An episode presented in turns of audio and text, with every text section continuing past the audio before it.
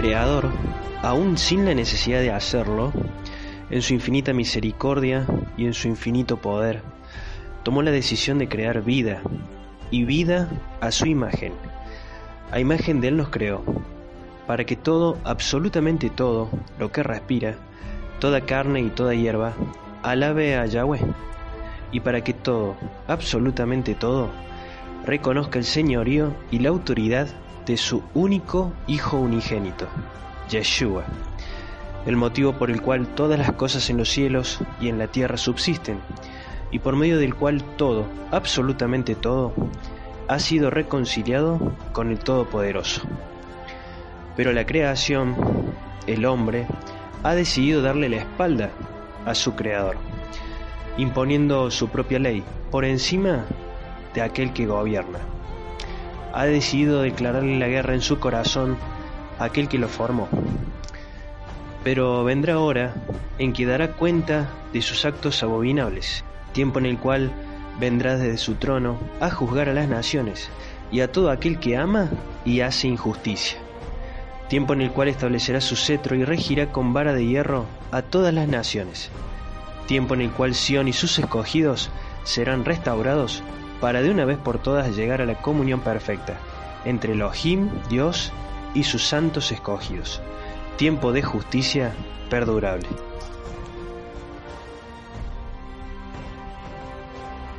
Vamos a ir a la escritura, más precisamente al libro de Lucas, capítulo 17, del 26 al 30.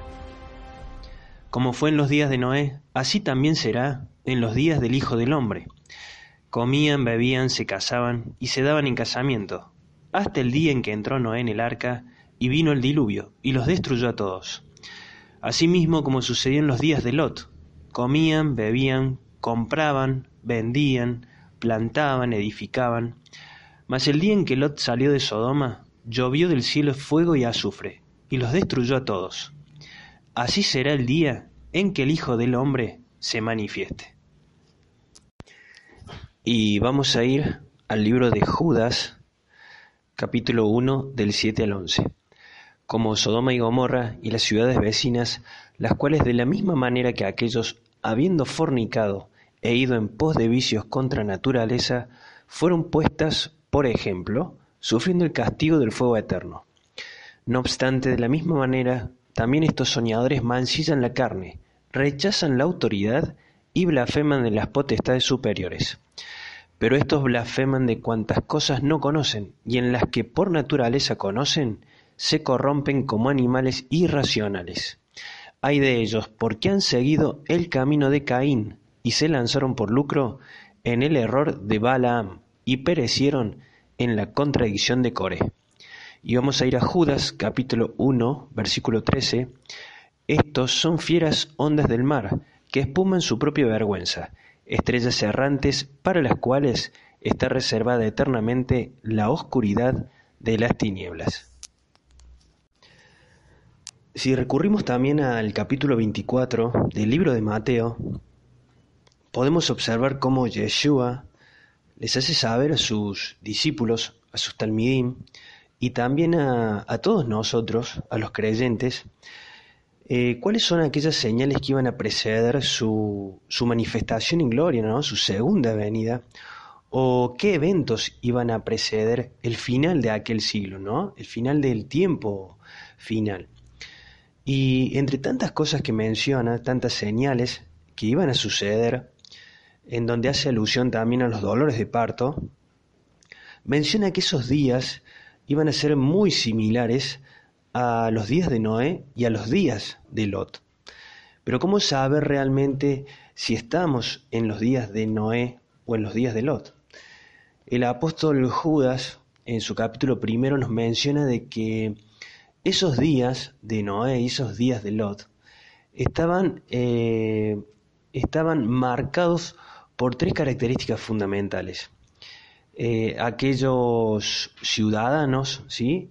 De ese entonces habían seguido el camino de Caín, habían caído en el error de Balaam y habían perecido en la contradicción de Core.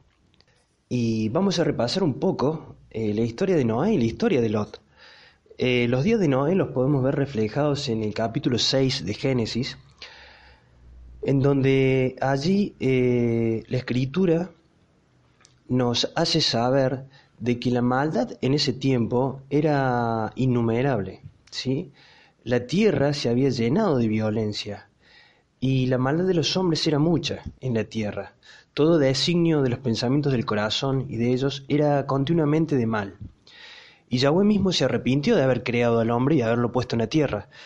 Pero aún así eh, encontró un varón justo, Noé, que halló gracia delante de los ojos de Yahweh y recibió eh, instrucciones de preparar un arca. Y todos conocemos ya la, la famosa historia ¿no? de Noé y el arca. Como Noé con sus tres hijos, Sem, Cam y Jafet y su familia, como así también una pareja de cada especie entraban en el arca y luego del gran diluvio que Yahweh hizo caer sobre la tierra, eh, pudieron salvarse y pudieron nuevamente comenzar a reescribir la historia, ¿no? Y la historia de Lot podemos verla en el capítulo 18 de Génesis, en donde se nos eh, hace saber de que Lot, sobrino de Abraham, se había asentado ¿sí? en una ciudad conocida como Sodoma y Gomorra. ¿sí? Esta historia podemos eh, verla en Génesis 13, donde Abraham y su sobrino Lot eh, se separan debido a que no podían habitar juntos, ya que la tierra en la cual estaban habitando no eran muchas, eh, tenían muchas posesiones y no podían morar en un mismo lugar. Y mm, hubo contienda entre los pastores del ganado de Abraham y los pastores del ganado de Lot, ¿sí? Así que Lot alzó sus ojos y vio toda la llanura del Jordán, que toda ella era de, de riego, ¿sí? Como la tierra de Egipto, y antes que, antes que Yahweh destruyera Sodoma y Gomorra, él se asentó, escogió esa llanura del Jordán, ¿sí? Se fue hacia el oriente y así se apartaron el uno y el otro y, Lot terminó asentándose, ¿sí? En la ciudad de, Sodoma. Sin embargo, a partir del capítulo 18 de Génesis, podemos eh, también advertir de que Yahweh, a través de tres varones, de tres ángeles, eh, visita a Abraham, ¿sí? ya de viejo, y le, hace saber de, la gran promesa, la promesa de, de un descendiente, ¿no? Que es Isaac, ¿sí? Y además de ello, eh, los varones que visitan a Abraham le hacen saber de que el pecado, ¿sí? y el clamor contra Sodoma y Gomorra se había aumentado más y más en esa ciudad, y se había agravado a tan extremo que había llegado hasta el cielo, y Yahweh mismo lo sabía. Así que Yahweh mismo tenía planes de destruir eh, esa ciudad por el continuo pecado, por las continuas prácticas eh, de pecado que eran abominables ante los ojos del Creador. Pero aún así Abraham, sabiendo de antemano que allí se encontraba su sobrino Lot, em, le hace saber a, a, estos varones de su preocupación ¿no? por su pariente y se produce un diálogo bastante interesante que nos da un dato bastante importante, que es el siguiente, y lo podemos ver en Génesis 18, 23. Y se acercó a Abraham y dijo, ¿destruirás también al justo con el impío? ¿Sí? Es muy importante este dato, porque nos da la pauta de que esa ciudad, a pesar de recaer en prácticas abominables, ¿sí? en pecados graves, eh, delante del Creador, no practicaban la justicia, ¿sí? De, de la justicia de Yahweh. No, sus obras eran de continuo mal, ¿sí? es por eso que Abraham eh, en más de una, de una vez y en reiteradas veces les hace saber a estos varones que no era posible de que se destruyera a una persona justa o, o a 50 personas justas eh, en esa ciudad, no era, no era justo de alguna manera.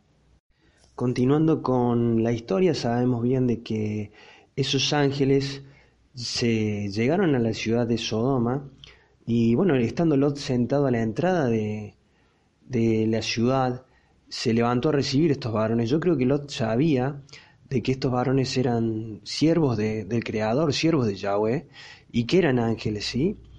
Em, que tenían la apariencia de hombres, ¿sí? Y Lot, un varón justo, eh, les ofrece hospedaje, les ofrece albergue, ¿sí? A estos hombres.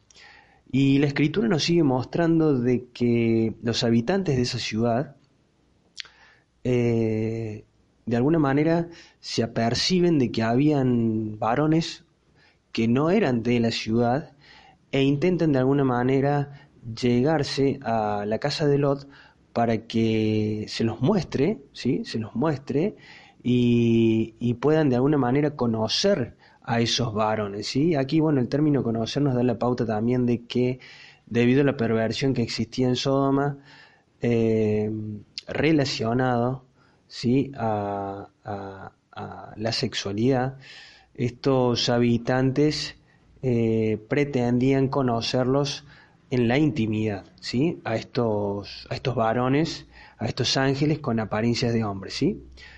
Eh, y bueno, conocemos finalmente la historia, ¿sí? Eh, Lot es rescatado de esa ciudad junto a sus hijas y su mujer, eh, y Yahweh hace llover eh, fuego y azufre sobre esa ciudad. Pero para intentar identificar aquel tiempo futuro en el cual nuestro Adón Yeshua nos hace saber de que los eventos que iban a preceder su venida iban a ser en un tiempo similar a los días de Lot y Noé, debemos retornar a, la escritura, al capítulo primero de Judas, en donde este Talmidín eh, nos hace saber de que los días de Lot estaban marcados por tres características eh, fundamentales. Eh, habían seguido el camino de Caín, habían caído en el error o en la doctrina de Balaam, y habían perecido en la contradicción de Core. El camino de Caín lo podemos eh, repasar en, el capítulo 4, Pasuk o versículo 15 al 22 del libro de Génesis, en donde se nos hace saber la conocida historia ¿no? de, Caín y Abel, cómo Caín eh, termina asesinando o matando a su hermano Abel y como Elohim, que todo lo sabe, eh, lo destierra, ¿no? Lo destierra de la tierra y, y, podemos advertir de que ese camino de Caín se debía principalmente a un estado de rebelión, de celos y posteriormente de violencia hacia su hermano y también hacia el Creador, ¿sí? La diferencia entre Caín y Abel no fue tanta la ofrenda que Abel ofreció y, por medio de la cual eh, Yahweh termina eligiendo en relación a la ofrenda de Caín, sino de que eh, Abel había ofrecido a su creador lo mejor de lo mejor de la tierra, ¿sí? Eh, a diferencia de Caín. El corazón de Abel estaba íntimamente abocado a la adoración de su creador, a la adoración de Yahweh, mientras que el corazón de Caín estaba volcado hacia las cosas del mundo. Caín no ofreció lo mejor de lo mejor eh, en cuanto a ofrenda para su creador, ¿sí? para Elohim, para Dios. Así que Caín, eh, al asesinar a su hermano, al mentir, al esconderse, al rebelarse, eh, a la decisión del Creador, cae bajo maldición y, el Creador lo destierra y así Caín comienza a llevar una vida adelante separado de Dios y de la voluntad de Dios. Así que estamos en condiciones de, afirmar de que el camino de Caín estaba asociado a la violencia, ¿sí? eh, muy presente en estos tiempos, a la rebelión, ¿sí? hacia el Creador y, marcada por, un corazón eh, volcado hacia las cosas del mundo, eh, denotando un continuo egoísmo ¿sí? por parte del hombre. El hombre decide llevar adelante su propia voluntad, ser su propio Dios y dejar de lado eh, al Creador, ¿sí? dejar de lado a, a Yahweh. Continuando y para entender el segundo punto, que tiene que ver con el error de Balaam o la doctrina, la enseñanza de Balaam, por medio de la cual eh, los hijos de Israel tropezaron, eh, podemos encontrarla en, en, el libro de números 22.5 al 24.25, ¿sí? Eh, la historia la vamos a resumir. En este relato los hijos de Israel habían acampado en las planicies de Moab, cerca de Jericó, tras haber sido derrotados por los amorreos, quienes se habían rehusado a dejarlos pasar a través de su territorio. El rey de Moab se llamaba Balak y había visto todo lo que los israelitas habían hecho a sus vecinos, los amorreos, y tenía gran preocupación por la superioridad numérica del ejército de los hijos de Israel. Así que este rey Balak temía que ellos hicieran lo mismo con su pueblo. Por tal motivo Balak envía mensajeros con dinero para sobornar a Balaam. ¿sí? Balaam era un hijo de Israel, era un profeta ¿sí? de Israel, de Elohim, de Dios, para que viniera delante de él y maldijera ¿sí? a su propio pueblo, al pueblo del Eterno, al pueblo de Israel. Vamos a leer el Pasuk, eh, números 22.6. Te ruego que vengas y maldigas por mí a este pueblo, porque es más poderoso que yo. Tal vez así yo pueda vencerlos y echarlos fuera de mi país. Yo sé que a quien tú bendices queda bendito, y a quien tú maldices queda maldito. Sin embargo, el profeta Balaam consulta a Yahweh y le fue dicho que no fuera en contra de su propio pueblo ni lo maldijera, porque el pueblo de Israel era un pueblo escogido, era un pueblo kadosh, bendito, santo. ¿Sí? Lo podemos ver en el número 22.12. Pero Yahweh le dijo a Balaam, no irás con ellos, ni pronunciarás ninguna maldición sobre los israelitas, sobre tu propio pueblo, porque son un pueblo bendito. Pero continuando con la historia, el rey de Moab, el rey Balak, no conforme con la respuesta del profeta Balaam y su negativa, vuelve a enviar príncipes y mensajeros mejorando la oferta, ¿sí? Pero Balaam, cuyo corazón realmente eh, se había comenzado a corromper, a desviar, anhelaba esa recompensa. Y si bien ya había recibido instrucciones de parte de Yahweh de Elohim de no aceptarla y de no maldecir a los hijos de Israel, eh, le respondió a estos mensajeros que pasaran la noche allí con él mientras él iba a consultar nuevamente a Yahweh, ¿sí? con la intención en su corazón de que probablemente eh, Yahweh cambiara de opinión. ¿sí? Yahweh le respondió en la noche y le dijo que cuando los hombres lo llamaran que se levantara y que fuera con ellos, pero que habría de hablar solamente aquello que Yahweh le instruyera de decir. El profeta Balaam se levantó muy de mañana y se fue con los príncipes de Moab. Sin embargo, Yahweh eh, envió un malaj, envió un ángel eh, que lo iba a acompañar a todo el tiempo al profeta Balaam, ¿sí? El profeta Balaam se montó en su asno o mula y emprendió camino. ¿sí? Y bueno, la historia continúa con que Yahweh mismo, a través de, este asno o esta mula, reprende ¿sí? Eh, la actitud eh, o el deseo egoísta de Balaam, ¿sí? de obtener una recompensa a cambio, eh, a pesar de que Yahweh ya le había dado a conocer su propia voluntad. ¿sí? Así que podemos advertir de que el corazón de Balaam se había desviado hacia las cosas del mundo, hacia las cosas que su propio corazón deseaba, ¿sí? Él había caído en el pecado de, idolatría, él anhelaba, ¿sí? Esa recompensa, esa honra, ¿sí? Más que las cosas de Yahweh, ¿sí? Así que podemos decir que este fue el error eh, de Balaam. Él cayó en un deseo egoísta de obtener una recompensa a cambio eh, de, del ministerio que Yahweh mismo le había otorgado, ¿sí? Como profeta. Este profeta Balaam había mezclado lo kadosh, lo santo, con lo profano, con lo mundano.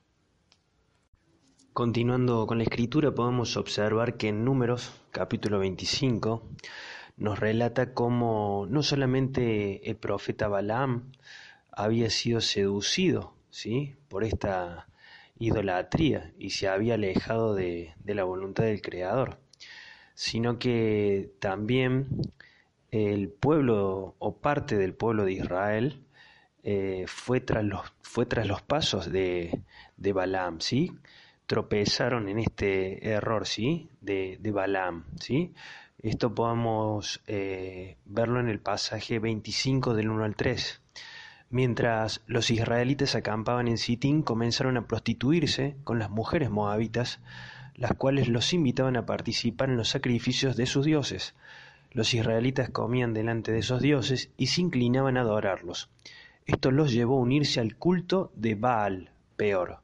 Por tanto, la ira de Yahweh, de Elohim, se encendió contra ellos. ¿sí? Vemos una vez más el mismo pecado ¿sí? de, de Balaam eh, que arrastró o que hizo tropezar a los hijos de Israel. Mezclar lo, lo kadosh, lo santo, con lo profano, con la idolatría a otros dioses, ¿sí? También podemos advertir una breve reseña del apóstol Kefas en su segunda carta, eh, capítulo 2, versículo 15, han abandonado el camino recto y se han extraviado para seguir la senda de Balaam, hijo de Besor, a quien le encantaba el salario de la injusticia. Y por último, nuestro don Yeshua en el libro de Revelación de Apocalipsis, capítulo 2, le hace saber a la, a la Quejilá, a la congregación de Pérgamo, de que conocía sus obras, pero que tenía algunas pocas cosas contra ellos, y era que retenían la doctrina de Balaam, la que enseñaba a Balac a poner tropiezo a los hijos de Israel, a comer cosas sacrificadas a los ídolos y a cometer fornicación. ¿sí? Una vez más, Yeshua le advierte a su quejilá, a los creyentes también aún de este tiempo, que no debemos mezclar lo, conocido, lo, lo kadosh, lo santo, con lo profano y lo mundano, ¿sí? Eh, siendo eh, un pecado realmente eh, abominable delante de, Yahweh, del Creador, ¿sí?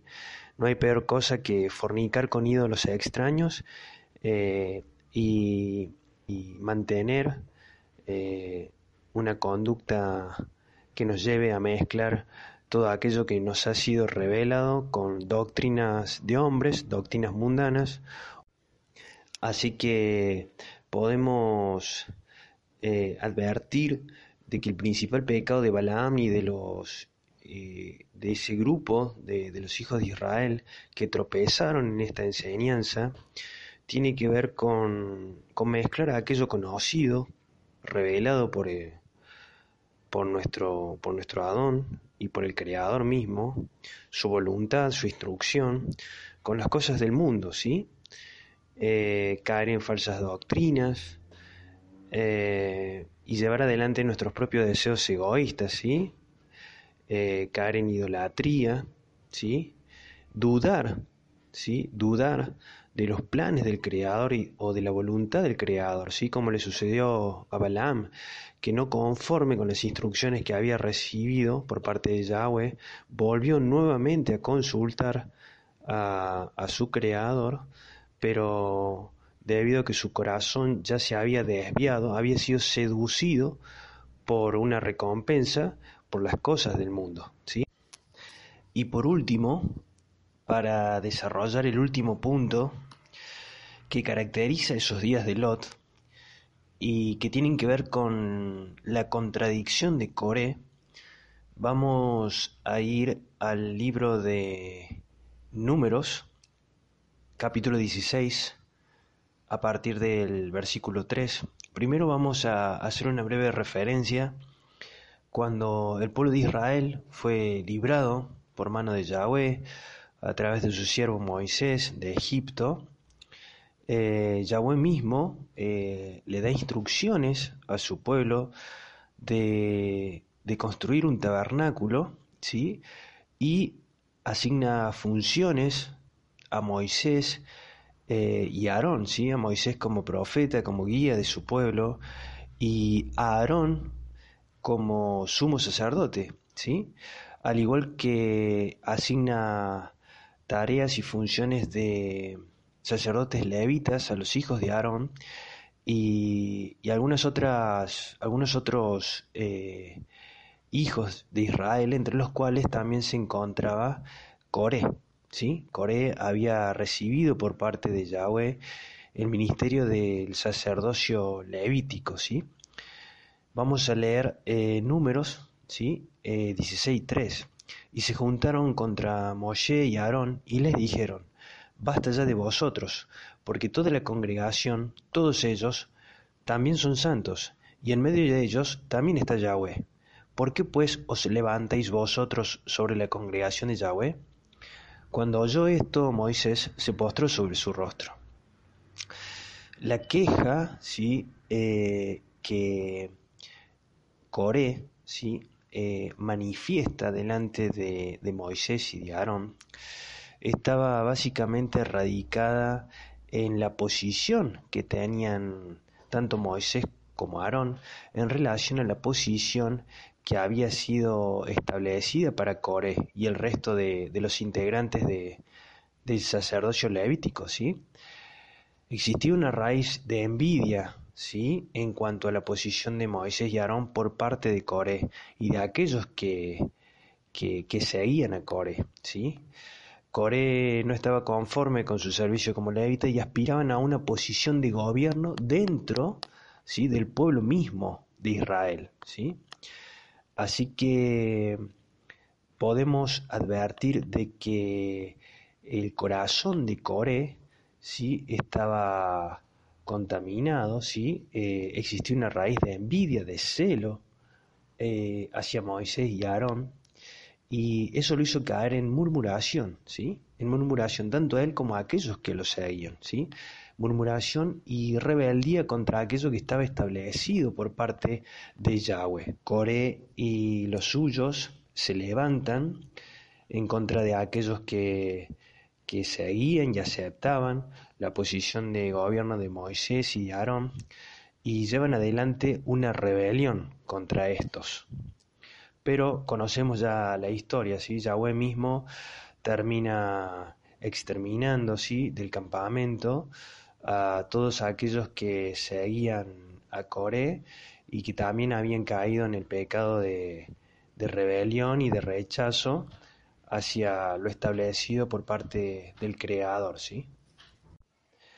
Los días finales a los cuales se refería Yeshua previos a su segunda venida, esos días similares a los días de Lot, a los días de Noé.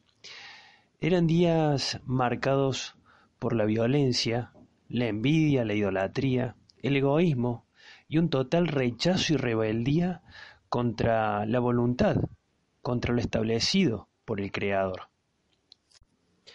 Yeshua, nuestro Adón, aquel que descendió de lo alto para lavar nuestros pies, nos enseñó que los hombres amaban más las tinieblas que la luz, y que no venían a la luz para que sus obras fueran reprendidas y puestas de manifiesto, y que aquello que contaminaba al hombre era lo que estaba oculto en el corazón, porque de allí surgían los malos pensamientos, los pleitos, las envidias y las blasfemias, pero que aún así veríamos venir al Hijo del Hombre en una era similar a los días de Noé, a los días de Lot, una era donde el amor de muchos se enfriaría, donde los hombres buscarían sus propios caminos torcidos, caminos que parecen derechos, pero que al final son caminos de muerte, atestados de toda impiedad e injusticia, una era en la cual no reconocerían la soberanía del Todopoderoso, una era en la cual buscarían imponer su propia ley, propia de mentes reprobadas, consagradas a las concupiscencias del corazón, que a lo malo llamarían bueno y a lo bueno malo, que pondrían lo amargo por dulce. Una era similar a la nuestra, donde temas como la legalización del aborto, la diversidad sexual, el cambio de género, los femicidios, la corrupción de menores y la trata de personas, las guerras, el amor por el dinero y los placeres y los nuevos modelos de familia estarían a la orden del día. Sin embargo, nuestro Adón prometió volver y su galardón con él, para recompensar a cada uno según sus obras, y establecer una era de paz y justicia perdurable para aquellos que buscan la voluntad de su Creador, y la retribución de castigo para aquellos que, como Sodoma y Gomorra, desafiaron a aquel que desde lo alto gobierna con total autoridad y soberanía, y que no dará al culpable por inocente.